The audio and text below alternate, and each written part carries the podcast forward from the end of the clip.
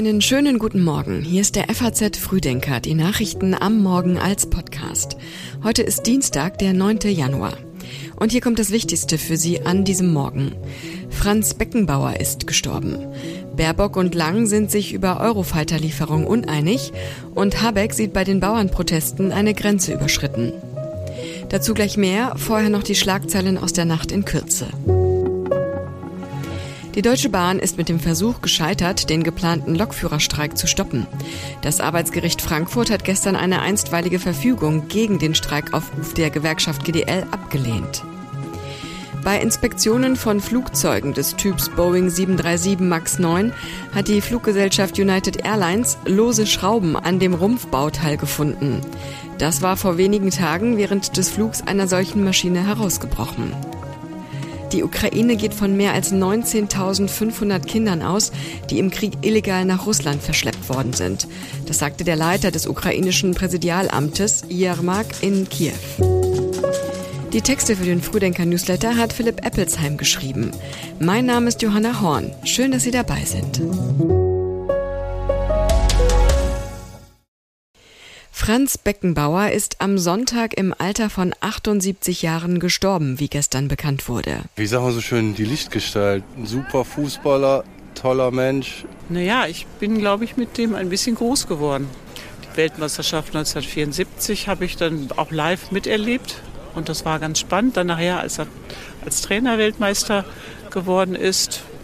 Und ich fand sein Ende eigentlich sehr bedauerlich, dass er also so seinen guten Ruf verloren hat und äh, diese Bestechungsvorwürfe in der Welt waren. Mir bleibt da positiv auf jeden Fall in Erinnerung. Franz Beckenbauer war einer der größten Fußballer in Deutschland und für viele der Kaiser, auch weil er über Generationen für den deutschen Fußball begeistert hat, so Bundeskanzler Scholz gestern Abend.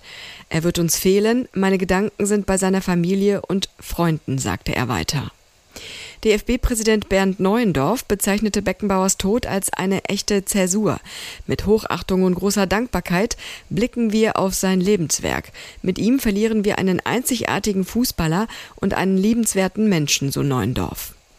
DFB-Direktor Rudi Völler sagte, ich betrachte es als eines der größten Privilegien meines Lebens, Franz Beckenbauer gekannt und erlebt zu haben. Mit Franz Beckenbauer verliere der deutsche Fußball seine größte Persönlichkeit, er verliere einen guten Freund. Beckenbauer wurde 1945 in München geboren. Mit 13 Jahren kam er als Juniorenspieler zum FC Bayern. Mit 20 Jahren war er Nationalspieler. Beckenbauer war Weltmeister als Spieler 1974 und als Teamchef 1990. Er war über viele Jahre der bekannteste und beliebteste Deutsche in der Welt. Er war eine Lichtgestalt, über die erst nach der Heim-WM im Jahr 2006 einige Schatten fielen. Die Grünen streiten über Eurofighter-Lieferungen. Die Parteivorsitzende Ricarda Lang hat sich gegen ihre Parteikollegin und Außenministerin Baerbock gestellt. Lang hat eine mögliche Lieferung von Kampfflugzeugen an Saudi-Arabien als falsch bezeichnet. Baerbock hatte zuvor gesagt, dass sich die Bundesregierung aufgrund der positiven Rolle Saudi-Arabiens im Nahostkonflikt einem Export der Kampfflugzeuge nicht mehr entgegenstellen werde. Bundeswirtschaftsminister Habeck verteidigte eine mögliche Lieferung an Saudi-Arabien. Die saudi-arabischen Abwehrraketen schützen auch Israel, sagte er. Und Bundeskanzler Scholz teilte die Einschätzung von Baerbock. Während des Besuchs einer palästinensischen Gemeinde im Westjordanland hat Baerbock von der israelischen Regierung verlangt, die dort lebenden Palästinenser besser vor Übergriffen israelischer Siedler zu schützen und Gewalttaten zu ahnden. Die israelische Armee muss mehr tun, um Zivilistinnen und Zivilisten in Gaza zu schützen. Sie muss Wege finden, Hamas zu bekämpfen, ohne dass so viele palästinensische Menschen Schaden an Leib und Leben nehmen.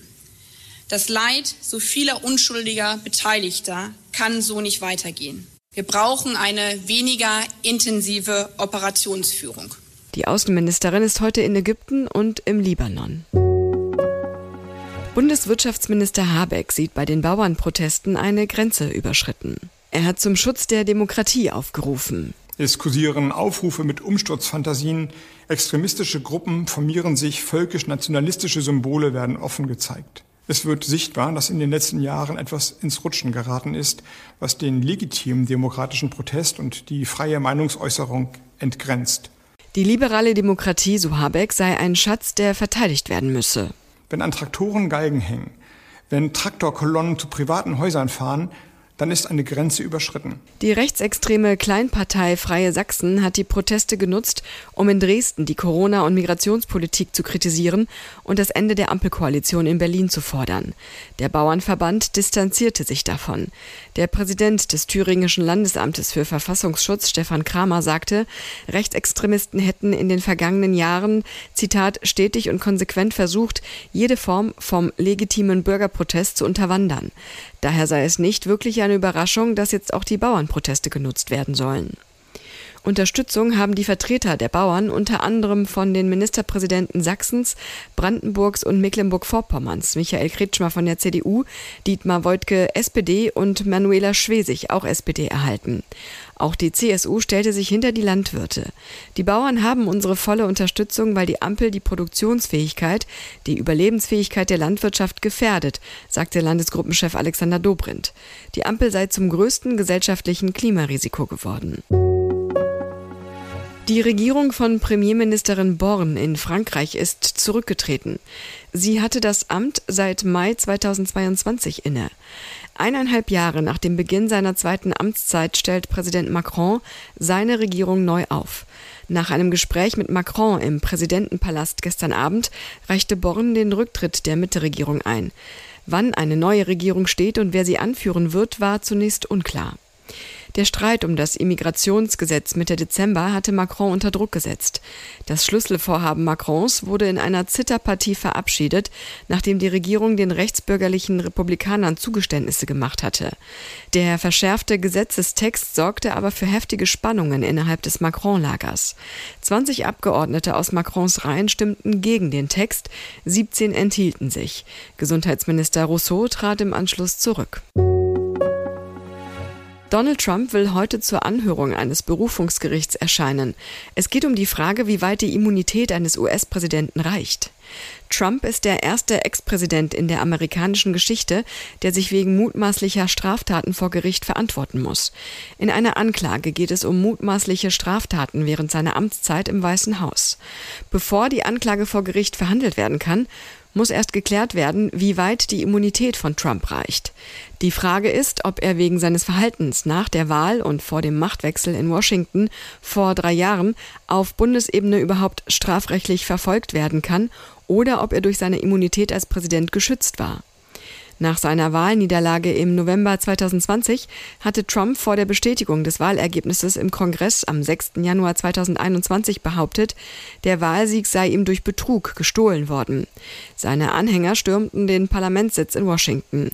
Dort war der Kongress zusammengekommen, um den Sieg des Demokraten Joe Biden bei der Präsidentenwahl formal zu bestätigen.